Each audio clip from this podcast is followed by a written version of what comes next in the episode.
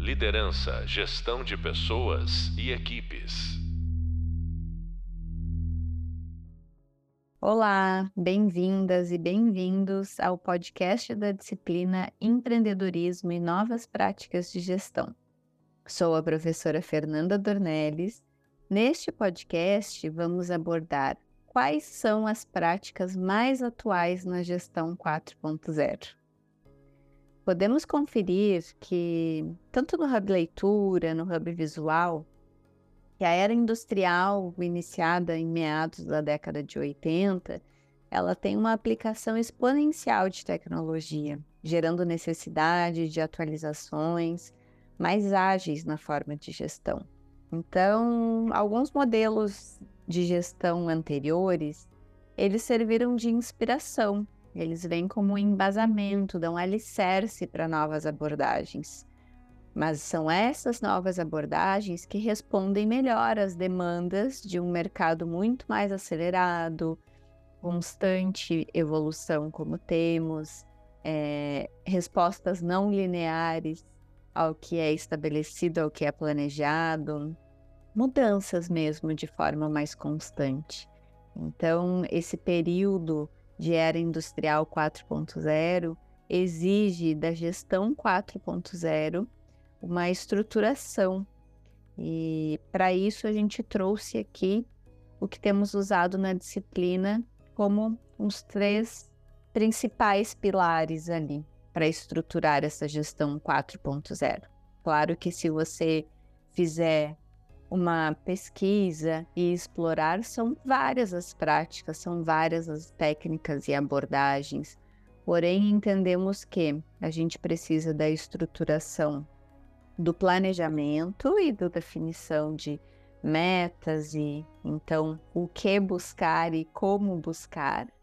Então trouxemos uma abordagem que retrata isso e depois como fazer a gestão, o acompanhamento do que foi traçado como objetivo e meta e das próprias ações. E por último, como que isso vai se dar de fato no sentido de conseguir colocar em prática, fazer com que as ações aconteçam. Então, foram escolhidas aí três abordagens que já estão bem difundidas no mercado, muito usadas por outras corporações e que a gente traz para que você é, possa aprender e se ainda não faz uso no dia a dia, que passe a fazer e também se já faz uso que possa aprimorar e trazer um pouco do seu ponto de vista é, e aplicação, linkando com o que a gente está vendo na disciplina. Então, eu vou começar aqui pelos OKRs ou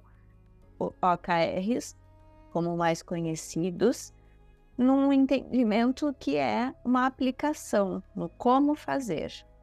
Então essa metodologia ela é definida, né, como uma um traçar e acompanhar metas.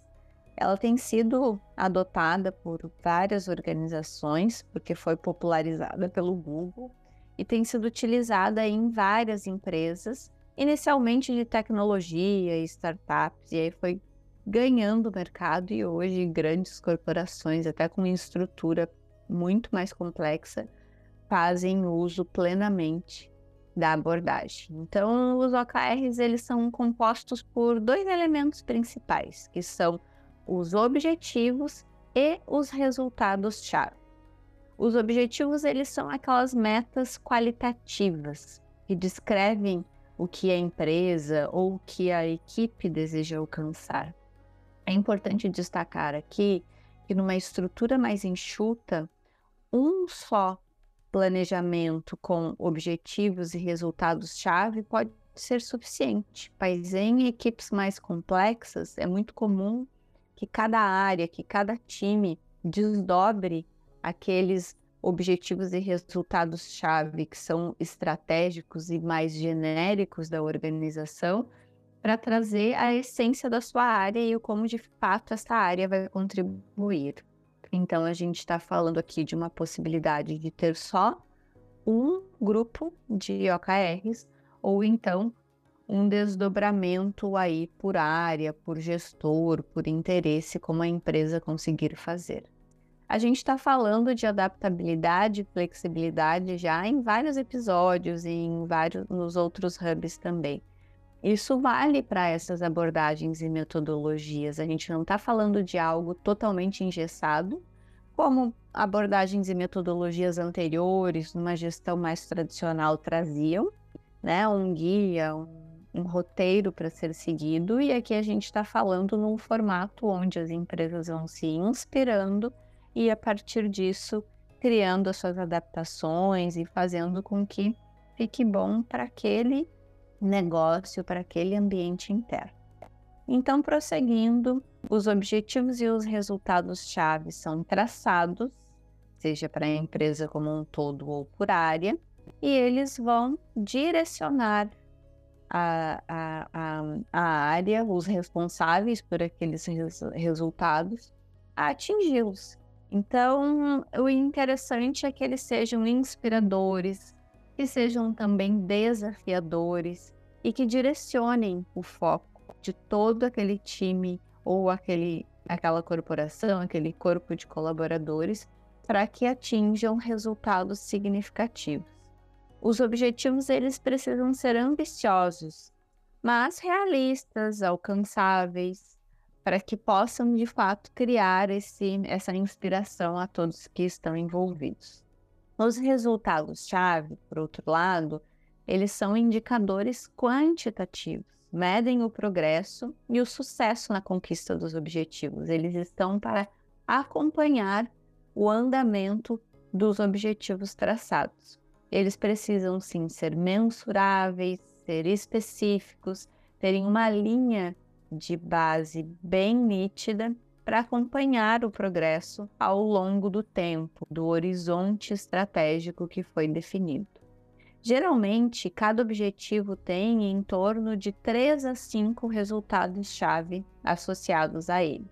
Mais que isso pode deixar a estrutura muito pesada e comprometer a agilidade do processo, e menos que isso pode ser que não seja suficiente é, a mensuração e o acompanhamento para o objetivo que está sendo traçado.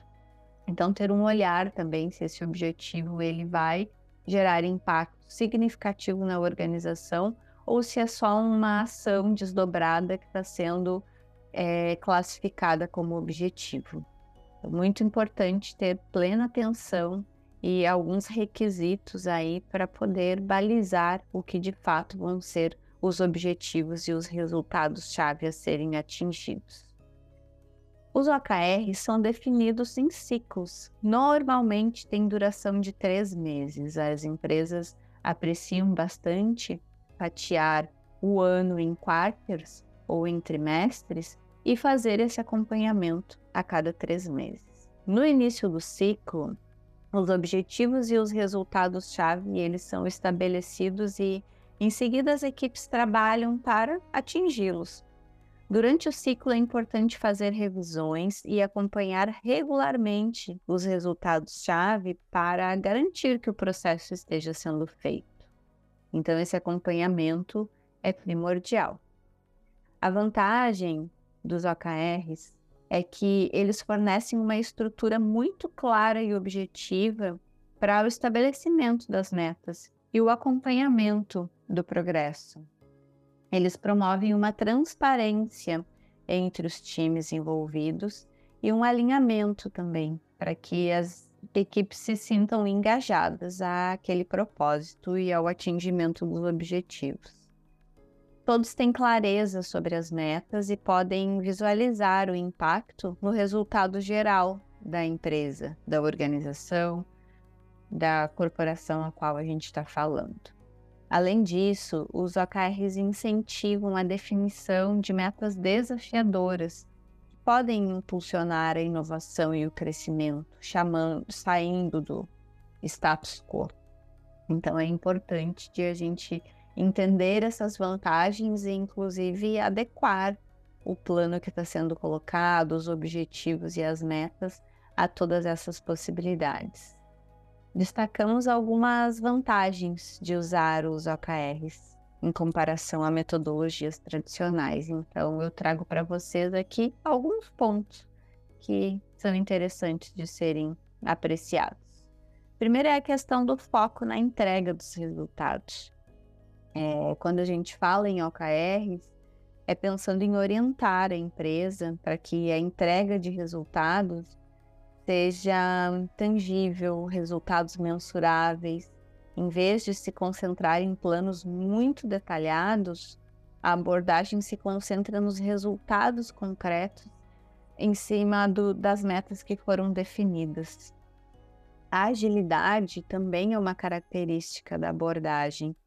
É, falando de OKRs, a gente tem um ambiente de flexibilidade, entendendo que tanto os resultados-chave quanto a, a, a, os próprios objetivos, eles podem passar por atualizações, terem ajustes, terem respostas rápidas à medida em que as necessidades da empresa mudam. Então, essa metodologia permite que a empresa se adapte mais rapidamente às mudanças no mercado e nos negócios. Também existe muita clareza e transparência quando a gente fala de OKR, se fala de definição de um alto nível, é, de metas claras, fáceis de entender, pensando em todos os membros da equipe. Isso ajuda a criar uma transparência e um alinhamento dentro da corporação, dentro da empresa, dentro do time que está trabalhando. O engajamento dos funcionários é um outro ponto. Então esse time, ele precisa estar entendendo, vendo como que o seu trabalho contribui diretamente para as metas da empresa como um todo. Isso aumenta bastante o engajamento e a motivação, o que faz com que todos busquem o seu melhor desempenho, a sua melhor produtividade. E tem mais um item aqui que é o aprendizado contínuo, que está sempre presente quando a gente fala de abordagens e metodologias da gestão 4.0, a gente já está falando dessa característica impressa aí, né? Então, o, o aprendizado contínuo é o que orienta um ciclo de melhoria contínua, um ciclo de desenvolvimento, e tudo isso está fundamentando aí para que uh, o, o, os objetivos e os resultados-chave estejam atualizados. Ao medir e avaliar o progresso em direção às metas que foram traçadas, a empresa pode apresentar e aprender com os seus sucessos, seus fracassos, ajustando a abordagem para melhorar o que vai ser de resultado lá no futuro. Então, isso tudo permite que as empresas se adaptem mais rapidamente às mudanças no mercado e nos negócios.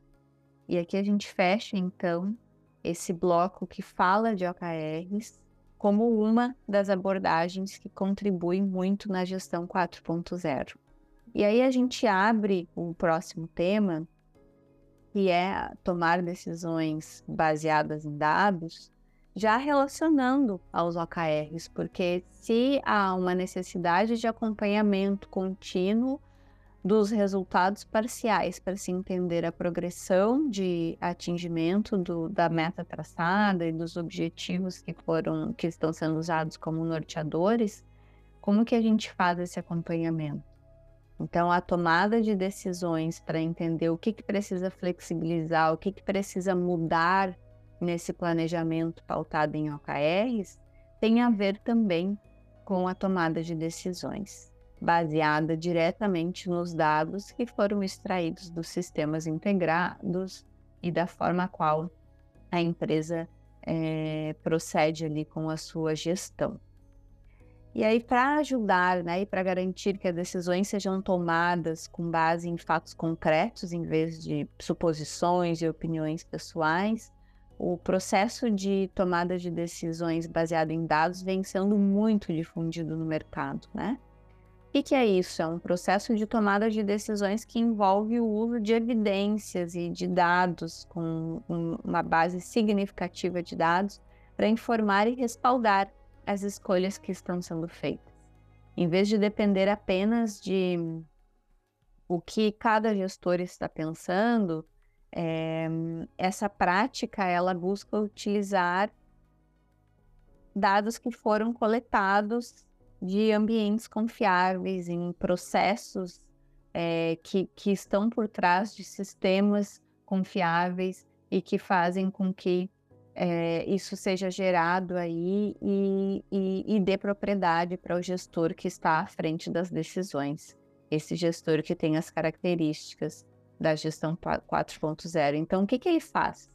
Ele identifica padrões, ele entende de tendências, está cada vez mais usando as informações no seu dia a dia para que as suas ações estejam bem informadas.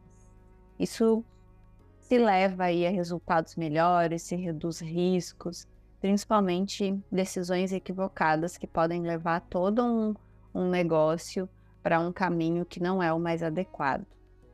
Então, quando a gente pensa em olhar os dados para tomar decisão, as decisões em geral, pensando em ajuste de rotas, inclusive dos objetivos que foram traçados é, nos OKRs, o que é diferencial? Que decisões que são essas que podem impactar? Então, eu, a partir de alguns estudos de caso, fui entendendo aqui que decisões que impactam, que, que, que trazer dados é, faz com que elas geralmente tenham mais propriedade, mais ganhos aí, mais assertividade dentro das empresas. Então, primeiro ponto que eu quero compartilhar com vocês é a questão do investimento, né? De onde está sendo aplicado um recurso disponível dentro da empresa.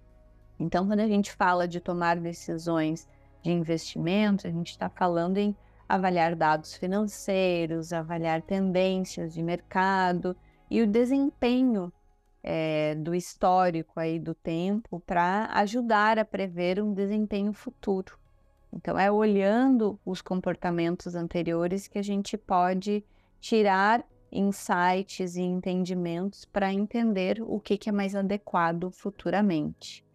E o investimento acaba sendo aí uma diminuição significativa de risco quando se baseia e pauta em dados. Outro ponto interessante de a gente pensar são as decisões que a gente toma para a área de marketing. Então, como que embasar com dados pode contribuir nas decisões de marketing? Ao decidir onde e como investir em campanhas de marketing, é importante analisar os dados que envolvem o público-alvo, a concorrência e o retorno sobre o investimento aquele investimento de marketing ele vai ter qual impacto, o que que vai ter de fato retornando para a corporação. Isso ajuda a maximizar os impactos das campanhas e tem um olhar muito mais direcionado. Um outro ponto quando a gente fala no uso de dados é pensando nas contratações, pensando nas pessoas. Então, como usar a tomada de decisão baseada em dados nessa área? É importante avaliar dados que venham mesmo dos currículos, das entrevistas, de todo o processo seletivo, buscando referências que possam ajudar a identificar quais são os candidatos ideais, os mais qualificados e alinhados com a cultura da empresa. Então, hoje os processos seletivos é, são, eles estão muito mais globalizados, né? Porque o trabalho remoto, em modelos de home office ou de escritórios em diferentes lugares do mundo, isso vem sendo cada vez mais crescente no mercado de trabalho. E aí, para que a gente possa ter um número significativo de currículos, às vezes para apenas uma vaga, duas vagas que estão abertas, tem uma, um número muito significativo de currículos, e como fazer a busca do melhor currículo, como que vai fazer esse processo manualmente? Já não tem mais como. Então, fazer uso da inteligência de dados aí, de cruzamentos e de recursos tecnológicos para tomar a decisão, faz com que seja um caminho muito mais acertado. O quarto ponto que eu quis trazer aqui são as decisões operacionais. Então, como que os dados podem contribuir para decisões que são tomadas aí no dia a dia e que são mais básicas e não têm um impacto tão expressivo na estratégia quando se olha essa decisão isoladamente. Claro que a soma de decisões operacionais é o que vai fazer com que as estratégias tenham um bom caminho e atinjam bons resultados, né? Mas pensando aí em cada decisão operacional, é importante avaliar os dados de eficiência daquele processo, do desempenho, da satisfação das partes interessadas e tudo isso ajuda a melhorar os processos e também reduz custo. Então, que dados buscar para poder embasar todo esse olhar é, para esses itens? Então, a gente tem aqui dados tanto internos da companhia como dados de outras outros negócios para usar como benchmarking para entender quais são as oportunidades de ajustes finos ou de transformações radicais aí nos processos. E o último ponto são, de fato, as decisões estratégicas. Então, como que se usa dados para tomada de decisão quando se fala de um olhar mais estratégico para o negócio? Aqui é bem relevante é, que sejam avaliados os dados de mercado, entendendo o que está acontecendo lá fora, considerando também o ambiente interno, mas muito espelhado no que está acontecendo no mercado, pensando na concorrência, fazendo esse comparativo com o desempenho interno para ajudar a definir a visão, a missão, os objetivos, o propósito do negócio e o olhar a longo prazo. Então, tomar a decisão baseada em dados é importante em muitas áreas do negócio, e aqui a gente fez um recorte aí de cinco áreas impactadas para que a gente possa entender. E aí nós vamos progredindo para o próximo bloco que traz o como que isso vai acontecer. Então falamos aí é, primeiramente dos OKRs como uma prática bem atual para a gestão 4.0. Falamos agora é, da tomada de decisão baseada em dados. E aí a gente entra num terceiro ponto que está relacionado aos métodos ágeis, a como que os gestores vão desenvolver os seus times para trilharem um caminho de sucesso, atingindo objetivos, atingindo os resultados traçados, é, fazendo aí com que as ações sejam desempenhadas da melhor forma. Então, os métodos ágeis, eles são uma abordagem aí de gestão e que se baseiam em princípios de iteração, e de incremento do processo, onde não há nada estagnado e que não possa ter flexibilidade e que não passe por alterações. Então, em vez de um planejamento bem rígido, detalhado desde o início, como se fazia em modelos de gestões anteriores, e se usava bastante tempo, inclusive, para que o planejamento ficasse pronto, e por vezes aquele planejamento já nem atendia mais, mas como ele já estava pronto, era o que os gestores usavam para desdobrar as suas ações, o que a gente tem aqui a partir dos métodos ágeis é a capacidade de respostas às mudanças do ambiente, seja do ambiente externo ou do ambiente interno, e que geralmente esses dois ambientes estão em sincronia e interrelacionados, né? Então, eles promovem um trabalho em equipe colaborativo, uma entrega contínua de valor ao cliente final, aos clientes internos, a todas as partes interessadas do processo e um olhar contínuo de melhoria e de ciclos de feedback muito rápidos. Esses métodos ágeis eles podem desempenhar um papel fundamental nas empresas que estão baseadas em dados. É, é, o que esses métodos oferecem tem a ver com o desenvolvimento e a implementação de soluções de uma forma mais atual. Então, nesse contexto, as equipes realizam iterações curtas, frequentes, têm um olhar para testes de hipóteses, a coleta de dados é a base é, para essas análises acontecerem e isso tudo de uma forma muito mais rápida, muito mais veloz. Isso acelera, inclusive, a descoberta de insights, né? Que ideias que a gente está tendo a partir disso e, consequentemente, com a implementação de soluções muito mais eficazes para os negócios, para os setores e para o desenvolvimento da sociedade como um todo. Então, a flexibilidade ela possibilita essa adaptação à mudança, essa capacidade de ajustar a rota, né, de uma forma muito rápida, e isso é crucial. Os métodos ágeis permitem que as equipes revisem, ajustem seus planos à medida que novas informações se tornam disponíveis. Então, é possível que muito rapidamente é, as, a, os processos sejam ajustados as novas validações juntamente com os clientes e com as partes interessadas acontecem também num ritmo mais acelerado. A gente tá, já passou aí uma etapa muito significativa.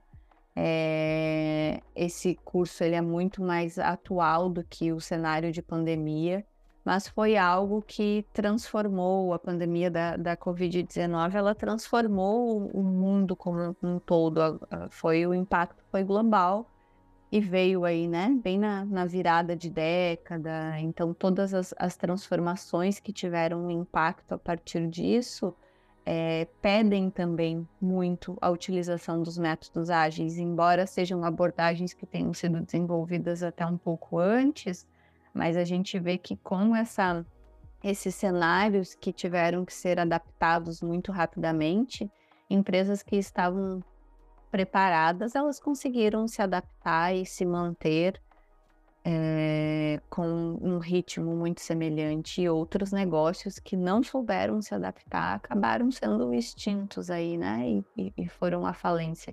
Assim como outros novos surgiram, muitas coisas foram reinventadas, até o formato de relacionamento entre as pessoas no mundo corporativo. É, o uso de tecnologia também teve transformações, mas é importante a gente entender assim o quanto no contexto corporativo os métodos ágeis eles não são somente para que os objetivos que já foram traçados sejam atingidos, mas para que também a preparação para mudanças num ambiente volátil, e, e, esses preparativos eles sejam sempre é, planejados para os times que estão responsáveis e preparados para esse pensamento ágil. Então, usar os, os métodos ágeis na prática envolve a implementação dos princípios ágeis mesmo, tanto nos projetos, né, quanto na cultura das equipes. E aí a gente está falando de algumas etapas para iniciar a, a, usar esses métodos ágeis.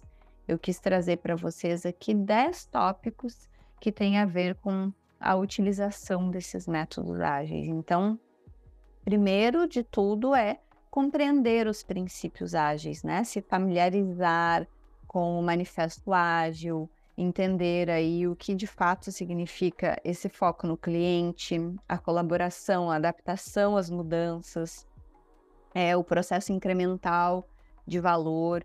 Então, compreender esses princípios, fundamentar bem as estratégias é, do gestor e dos seus respectivos times, para que possa de fato dar início ao uso é, dos métodos ágeis escolher o método ágil adequado, né? Então existem abordagens, o Scrum, Kanban, Lean, entre outras várias aí que vêm sendo difundidas, né? Então qual que vai ser o método que a minha empresa vai se inspirar e que melhor vai se adaptar às necessidades do meu time, do meu projeto, do meu negócio? O outro ponto é formar o time ágil, né? Então, como que vai desenvolver equipes multidisciplinares com membros que possuam aí habilidades complementares, um Scrum Master, se for esse o, o, o método escolhido, um facilitador ágil, né? Então, quem é a pessoa da equipe que vai ficar responsável por orientar o restante do time? E aí, um outro ponto importante é definir um backlog do produto, dos processos, né, do que está sendo tratado dentro daquele ambiente ali de time ou de negócio. Então, entender as funcionalidades, os requisitos, as necessidades do que está sendo tratado, daquele produto, daquele serviço, daquela solução, daquele processo é, priorizando os itens, né? Pensando no valor, no valor que esse item está entregando para o negócio como um todo e que está respondendo às necessidades do cliente.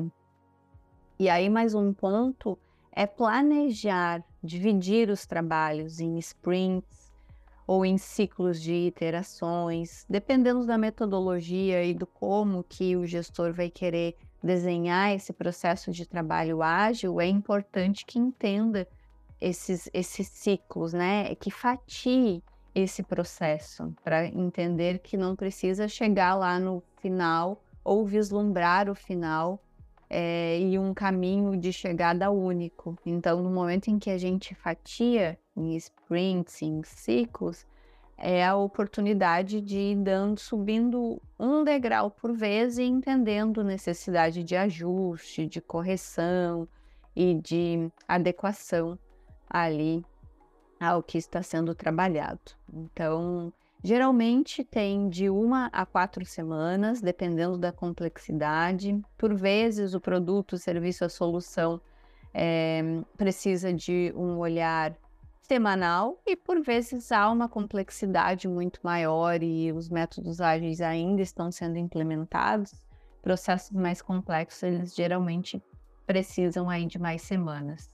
Então selecionaram um conjunto de itens aí para serem trabalhados, né, de uma forma a visualizar essas fatias, esses degraus a serem escalados, para que possa ser concluída uma iteração por vez, um ciclo por vez, e se possa ver o caminho trilhado.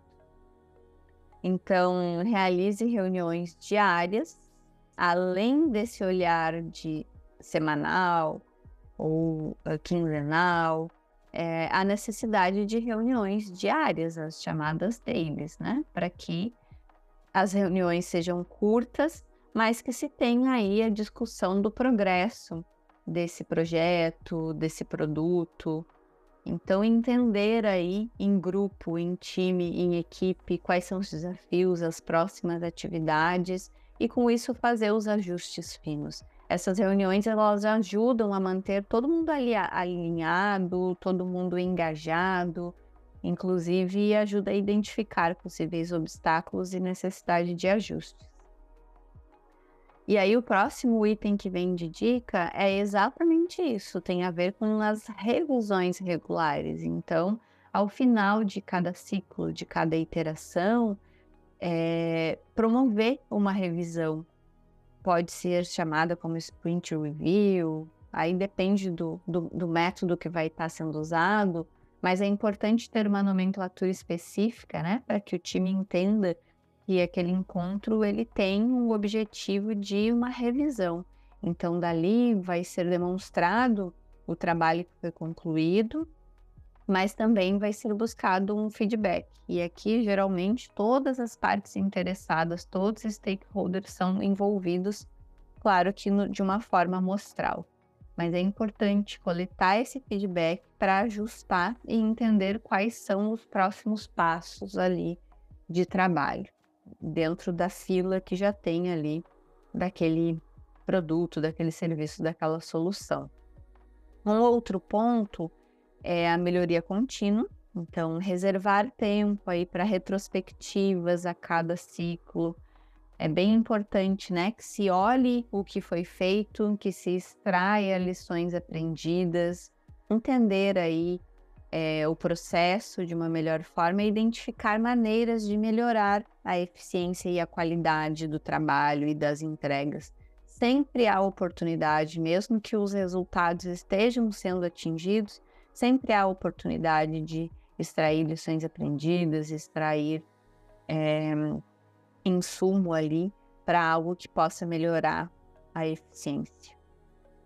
E aí a penúltima dica tem a ver com relacionamento, com comunicação, com colaboração. Então, como promover uma comunicação aberta e colaborativa entre todos os membros da equipe? Como que esse gestor vai fazer aí essa essa essa esse trabalho para que todos estejam envolvidos e também as partes interessadas, né? É, a comunicação e a colaboração evita ruídos no processo, evita talvez até mal entendidos entre as pessoas e assim todos ficam bem alinhados com os objetivos do projeto. Não tem interpretações diferentes, né? Todos andam para um mesmo caminho. E aí nós temos aí um caminho de é, se adaptar ao, ao de, de adaptação ao processo, de estar aberto às mudanças, de acordo com as necessidades do projeto. Os métodos ágeis, eles valorizam a flexibilidade e a capacidade de respostas às mudanças. Então, a implementação bem-sucedida dos métodos ágeis tem a ver com práticas e ajustes ao longo do tempo.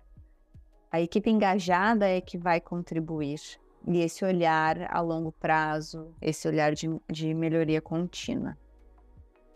Então, com tudo isso, a gente entende que consegue passar para vocês aí três bases, três olhares de algo que estrutura a gestão 4.0, pensando primeiramente nos objetivos, nas metas, depois na análise e no acompanhamento dessas metas e por último, de fato, o como isso vai ser orquestrado, como que vai acontecer, pensando num ciclo de gestão onde todas as partes interessadas estão envolvidas de alguma forma.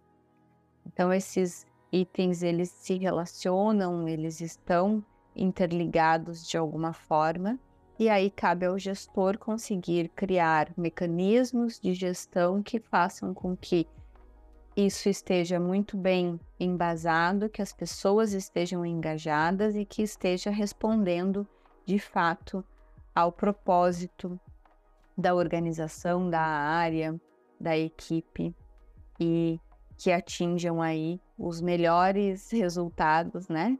Maximizando, otimizando todo esse processo. Então, você acabou de ouvir o podcast que responde a pergunta-chave: quais são as práticas de gestão mais atuais? Aprofunde seus conhecimentos com os materiais disponíveis, tanto no Hub Leitura quanto no Hub Visual, e confira também os demais episódios disponíveis. Até o próximo encontro e bons estudos!